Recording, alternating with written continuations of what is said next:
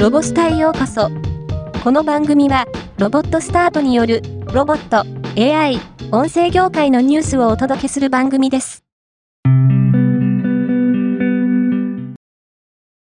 アイロボットジャパン合同会社は、年末の忙しい時に、少しでもルンバが役に立てるように、ルンバのお助け大掃除プロジェクトを指導。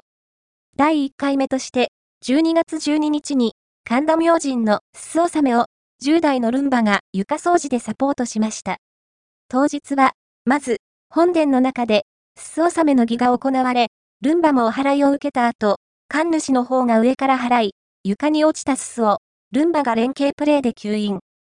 また、境内の神楽殿は、ルンバが一生懸命ご奉仕。その様子を、神田明神の広報担当、加藤氏は、氏神様として、お掃除ロボットのご奉仕という一つの新しい形が実現し、新鮮だと感じました。ルンバが一生懸命ご奉仕する姿が微笑ましかったです。と述べています。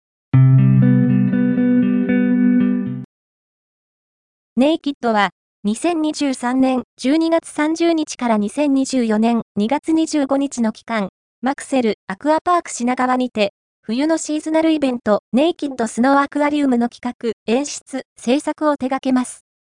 2015年冬より、マクセル、アクアパーク品川とネイキッドは、シーズンごとに、様々なコラボレーションイベントを実施しており、ネイキッドが手掛ける、雪や氷、オーロラの映像と生き物たちが調和し、館内各所に、幻想的な冬景色を作り出します。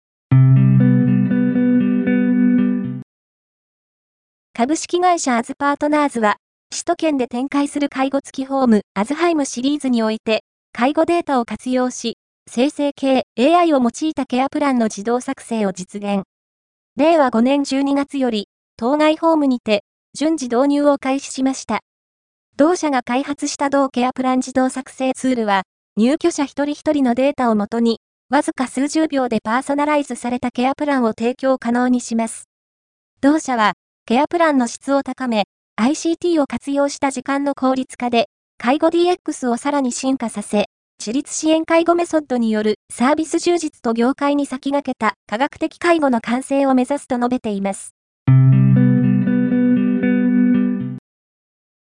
テムザックは、多機能型農業ロボット、ライチョウ2号を開発し、12月15日に、宮崎県延岡市の補助にて走行テスト、及び2番穂の収穫を実施しました。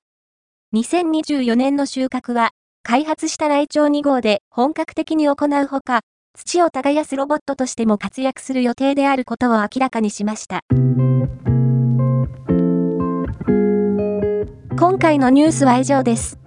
もっと詳しい情報を知りたい場合、ロボスタで検索してみてください。ではまたお会いしましょう。